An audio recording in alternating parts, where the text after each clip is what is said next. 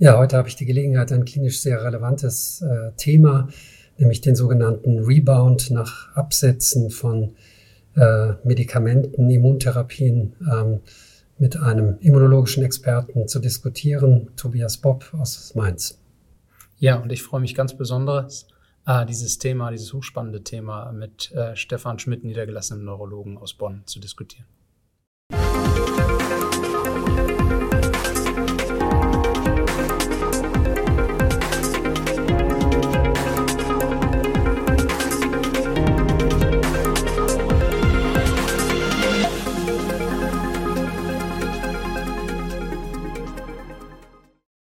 Tobias, jetzt äh, tauchen wir ein äh, sozusagen in die klinische Realität und das, was uns begegnen kann. Und ähm, vielleicht kannst du uns ein bisschen Hintergründe liefern, warum das wie passiert und eventuell können wir diskutieren, wie man solche Szenarien umgehen kann. Ich möchte hier einen Fall äh, vorstellen einer 42-jährigen äh, Patientin, bei der die MS-Diagnose schon vor längerer Zeit gestellt wurde, mit Anfang 20. Und äh, wie viele Patienten und Patientinnen ähm, ist das eine Frau, die eine lange Therapiesequenz hinter sich hat. Zunächst sehr, sehr lang, über zehn Jahre mit einem rekombinanten Interferon, ganz stabil. Dann nach Schubaktivität und klinischer Verschlechterung zum damaligen Zeitpunkt wurde ähm, die Therapie, wie man heute sagt, optimiert, in diesem Fall ähm, mit Natalizumab. Und was ein seltenes Szenario ist, aber bei der Patientin vorkam, ist, dass es unter dieser Therapie zu einer vermehrten Infektanfälligkeit kam. Nichts Schlimmes, aber zumindest so, ähm, dass die Patientin die Therapie nicht fortführen wollte. Ja, bei der Migrationshemmung gibt es ja äh, unterschiedliche Mechanismen, wie man das medikamentös erreichen kann. Ähm, Natalizumab war das eine. Ähm, und die Entscheidung war dann sozusagen mit demselben äh, Therapieprinzip auf andere Art und Weise weiterzumachen, nämlich mit Fingolimod. Und äh, darunter blieb die Patientin wiederum äh, stabil für vier Jahre, bevor dann erneut Krankheitsaktivität äh, auftrat. Und ähm, in dieser ähm, Situation war die Frage, wir müssen wieder etwas, sollen wieder etwas verändern.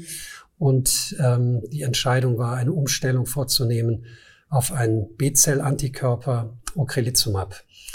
Damit das äh, aber geschehen kann, ähm, muss das äh, Fingolimod natürlich äh, abgesetzt werden. Und äh, was wir dann äh, bei dieser Patientin eben erlebt haben, ist, dass äh, vier Wochen nach dem Absetzen ähm, ein massives Aufflammen der Krankheitsaktivität äh, vorkam, so dass die Patientin tetraparetisch war, bettlägerig und man im MRT multiple Kontrastmittel aufnehmende Herde sah, eben auch äh, vor allem im Rückenmark lokalisiert, die diese schwerste klinische Symptomatik äh, gut erklärt haben. Und jetzt hatte ich in diesem Fall äh, als Kliniker, stand ich natürlich vor der Situation, zu sagen, ich will jetzt für die Frau was Gutes tun und setze ein Medikament ab, um etwas potenziell Stärkeres zu applizieren und äh, habe jetzt mal bildlich gesprochen die Patientin in die Hölle geschickt, denn so schlimm ging es ihr im Laufe der Krankheit noch nie. Die Frage ist, was, was ist da passiert?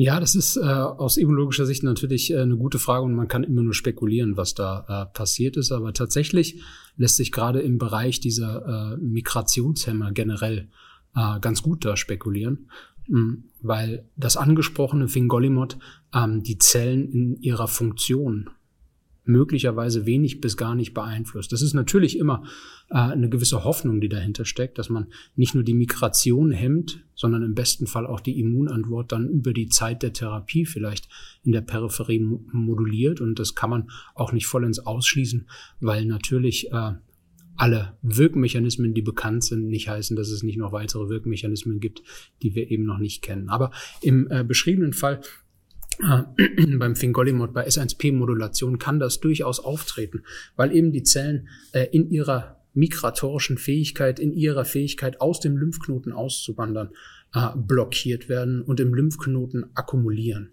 Ähm, und dort, ich hätte fast gesagt, sozusagen nur darauf warten, dass sie wieder ähm, ihrer Funktion ausüben dürfen äh, und im Fall von der multiplen Sklerose, von Autoimmunerkrankungen natürlich mh, dann auch Schaden anrichten können.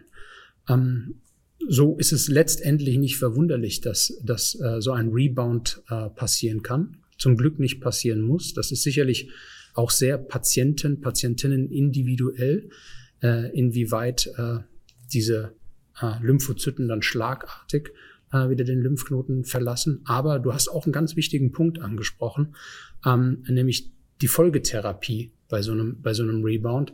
Äh, denn äh, auch aus immunologischer Sicht ist es völlig wichtig und richtig, äh, das erste Medikament natürlich erstmal auszuwaschen. Denn man kann nicht davon ausgehen, dass zum Beispiel ein depletierender Antikörper, ein Anti-CD20-Antikörper, äh, sehr effizient in die lymphatischen Gewebe eindringen kann, um dort wirklich alle Zellen zu depletieren. Das heißt, man ist hier auch aus immunologischer Sicht in einer gewissen äh, Krux, in einer gewissen Situation, die Zellen erstmal aus dem Lymphknoten zu entlassen, mit der Gefahr hin natürlich, dass diese Zellen nichts an ihrer negativen Funktion eingebüßt haben und dann äh, wellenartig in, in das zentrale Nervensystem einwandert und dort wieder den, den Schaden anrichten, den sie am Anfang der Therapie äh, begonnen haben. Also ich habe tatsächlich anhand dieses äh, Falles mich überhaupt klinisch ein bisschen ähm, mehr beschäftigt mit äh, dieser Frage des, des Rebounds. Und du hast ja den Begriff Rebound schon ähm, genannt. Ähm, die meisten äh, äh, Autoren äh, oder Kliniker verwenden den Begriff Rebound eigentlich im Sinne einer überschießenden Rückkehr der Krankheitsaktivität, die das Ausmaß der vorherigen Krankheitsaktivität sogar noch übersteigt. Und das war hier wirklich ja eindrucksvoll ähm, der Fall, dass diese äh, Patientin ja in einen äh, geradezu pflegebedürftigen Zustand äh, kam, als Folge einfach nur des Absetzens. Im Rahmen der weiteren Recherche ähm, hat sich eben herausgestellt, dass diese Rebounds bei S1P-Modulationen tatsächlich nicht selten sind. Nicht so heftig, aber doch bei bis zu fünf bis zehn Prozent auftreten können. Die Frage ist natürlich, wenn man sowas äh, managt und erlebt, äh, kann man es irgendwie besser machen. Du hast ja schon gesagt, den Antikörper, ähm, in diesem Fall den B-Zell depletierenden Antikörper direkt hinterherzugeben, ist auch keine äh, gute Idee. Aber kann man sozusagen eine andere Strategie verfolgen, ausschleichen, Cortisonpulse geben, macht da irgendwas Sinn aus immunologischer Sicht? Ich denke absolut. Also man muss irgendwie, und wenn es nur fünf bis zehn Prozent sind, diese Fälle muss man äh, natürlich zum Patientenwohl äh, verhindern. Ähm, und ich und ich glaube äh, tatsächlich, dass man das, das ist sehr patientenindividuell sicherlich auch, aber dass ein Auswaschen, ein Ausschleichen von von äh, äh, Medikamenten eine eine Möglichkeit ist, aber zur Not auch in gewisser Weise prophylaktisch. Äh, das ich hätte was gesagt, gute alte Cortison äh, zu geben, was sicherlich für die Folgetherapie sozusagen keinen Schaden äh, anrichten würde, aber gleichzeitig im besten Fall diese teilweise wirklich massiven Rebounds, wie du sie beschrieben hast, verhindern kann. Nun ist es bei dem Wirkmechanismus äh, nicht ganz unplausibel. Wir hatten ja jetzt von S1P-Modulatoren geredet. Man könnte sich natürlich auch äh, denken, das betrifft nicht nur die S1P-Modulatoren. Ähm, und äh, erwartungsgemäß äh, habe ich auch dazu einen Fall äh, mitgebracht, der von ebenfalls einer ähm, jungen Frau, die ich äh, seit längerer Zeit äh, behandle. 37 Jahre alt, auch hier schon eine längere Krankheitsgeschichte und auch hier eine gewisse Übereinstimmung. Ähm, Darüber können wir jetzt nicht diskutieren, weil das zu weit führt. Auch hier eine Patientin, die unter einem Interferon sehr lange stabil blieb, aber irgendwann dann dieses Therapieprinzip nicht mehr reicht und dann aufgrund einer Schubhäufung bei recht guter klinischer äh, Remission äh, dann auf Natalizumab eingestellt wurde. Und zum damaligen Zeitpunkt, das ändert sich natürlich, war es eben so, dass die Dauer der Behandlung mit Natalizumab noch nicht definiert war. Es gab noch nicht die Bestimmung der JCV-Indizes, ähm, so dass dieses Sicherheitsprogramm nicht da war. Und es war ein Wunsch der Patientin, nach äh, gut zwei Jahren die Therapie zu wechseln. Auch hier fiel die Entscheidung auf äh, Fingolimod diesmal als Zweittherapie, als Folgetherapie nach Natalizumab. Aber hier ähm, passiert etwas Ähnliches, wie nämlich das, was wir eben äh, berichtet haben, dass die Patientin einen wirklich schwersten Hirnstammschub entwickelt hat mit einer großen Läsion äh, Pontin mit Doppelbildern Dysarthrie und Hemiparese und dann im weiteren Verlauf trotz vielfältiger Therapieintervention letztlich Wochen gebraucht hat, äh, um äh, sich wieder zu stabilisieren. Und sie ist dann schließlich auf äh, Natalizumab äh, zurück, äh, zurückgekehrt zu dieser Therapie und war dann auch wieder stabil.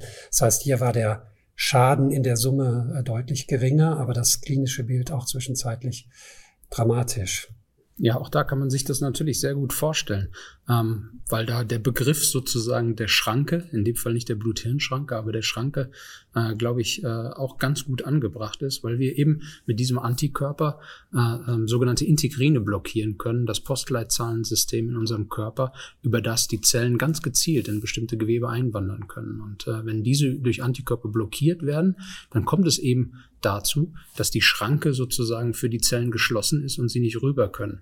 Äh, gleichzeitig, das ist zwar der, der Wunsch, die Hoffnung, dass auch Auslöser der Erkrankung vielleicht sich abmildern und das Immunsystem sich nach einer gewissen Zeit wieder selbst erneuert, Zellen absterben, neue Zellen nachkommen und auch hier ähm, die enzephalitogenen Zellen abnehmen. Aber in Theorie akkumulieren die natürlich. Und wenn man beim Bild der Schranke bleiben will, so wie die Autos, die am Bahnübergang rüber wollen, und wenn man die Schranke wieder aufmacht, aufmachen muss, weil man Therapie umstellen muss aufgrund von Krankheitsaktivität oder aber natürlich auch, was sicherlich auch eine sehr stark treibende Kraft ist, auf Wunsch von Patientinnen und Patienten, dann strömen natürlich schlagartig, muss man sagen, ähnlich vielleicht wie beim Bahnübergang, ganz viele Autos, sprich die enzephalitogenen Zellen, dann wieder in das ZNS und können eben Schaden wieder anrichten. Also auch hier ganz ähnlich wie bei den S1P-Modulatoren. Äh, ähm, die Migrationshemmung, die im Vordergrund steht, die dann aber äh, unter Umständen sehr patientenindividuell wahrscheinlich, unter Umständen eben keine Modulation wirklich in der Peripherie der Immunantwort äh, mit sich bringen muss. Die Frage, die sich mir noch stellt in dem Zusammenhang, ist die Frage, ähm, gibt es eine Erklärung für die unterschiedlichen Zeitabläufe? Ähm, aus der Literatur ist es einigermaßen belegt, dass der Rebound nach äh, Fingolimod relativ früh kommt. Also in der Regel nach vier bis sechs Wochen. Es gibt ältere Daten zum Natalizumab, dass nach dem Absetzen zumindest eine Rückkehr der Krankheitsaktivität zum Teil erst nach drei oder sechs Monaten äh, auftritt. Gibt es dafür eine immunologische Erklärung? Also das hat sicherlich auch äh, mit Auswaschzeiten, Halbwertszeiten von Präparaten, äh, von Medikamenten zu tun. Und wir wissen ja alle und hoffen und schätzen das auch, dass Antikörper eine relativ lange Halbwertszeit natürlich in uns haben, wenn sie uns denn im positiven Sinne äh, vor Infektionen vor Pathogenen schützen sollen. Das führt aber eben auch dazu, unter anderem Blutvolumen, also wenn man so möchte, gewichtsabhängig natürlich auch, dass sich der Antikörper stärker konzentriert oder, oder stärker verteilt, äh, sodass bei gleicher Gabe, gleicher Mengengabe äh, natürlich könnte man annehmen, äh, geringerem Blutvolumen, vielleicht geringerem Gewicht von Patientinnen und Patienten der Antikörper länger in höheren Konzentrationen vorliegt und so besser äh, die Integrine blockieren kann äh, und dann eben ja sozusagen länger der Effekt da ist oder ausgewaschen werden muss. Vielleicht nochmal ein, ein Wort zum, zum Rebound. Wenn man das jetzt auf die Fülle der zur Verfügung stehenden Immuntherapien ähm, bezieht, würdest du sagen, der Rebound ist tatsächlich ein Phänomen der Migrationshemmung oder würdest du das bei anderen Immuntherapien auch erwarten? Für mich der, der, der klassische Rebound, äh, so wie ich ihn verstehe, wäre insbesondere bei den Migrationshämmern. Aber wir kennen natürlich auch bei depletierenden Antikörpern Effekte, die dann äh, ja, beim Wiederkehr von Zellen zu überschießenden Reaktionen führen können. Aber für mich der klassische Rebound ist definitiv der nach Migrationshemmung. Im Falle vom Natalizumab war auch damals schon die Konsequenz, dass man ähm, das Therapieintervall zwischen Beendigung und eben Start einer neuen Therapie, also wie beispielsweise äh, Fingolimod, sehr kurz hält, damit man eben diese äh, sozusagen Anflutung des einen Medikamentes äh, noch äh, sozusagen mit dem Therapieeffekt des alten abdeckt, also dass man Fingolimod schon vier Wochen praktisch nach Beendigung der ähm, Natalizumab-Therapie gegeben hat. Das hat sich bewährt. Da wäre aus, aus immunologischer Sicht nichts dagegen zu sagen, ganz im Gegenteil, ja.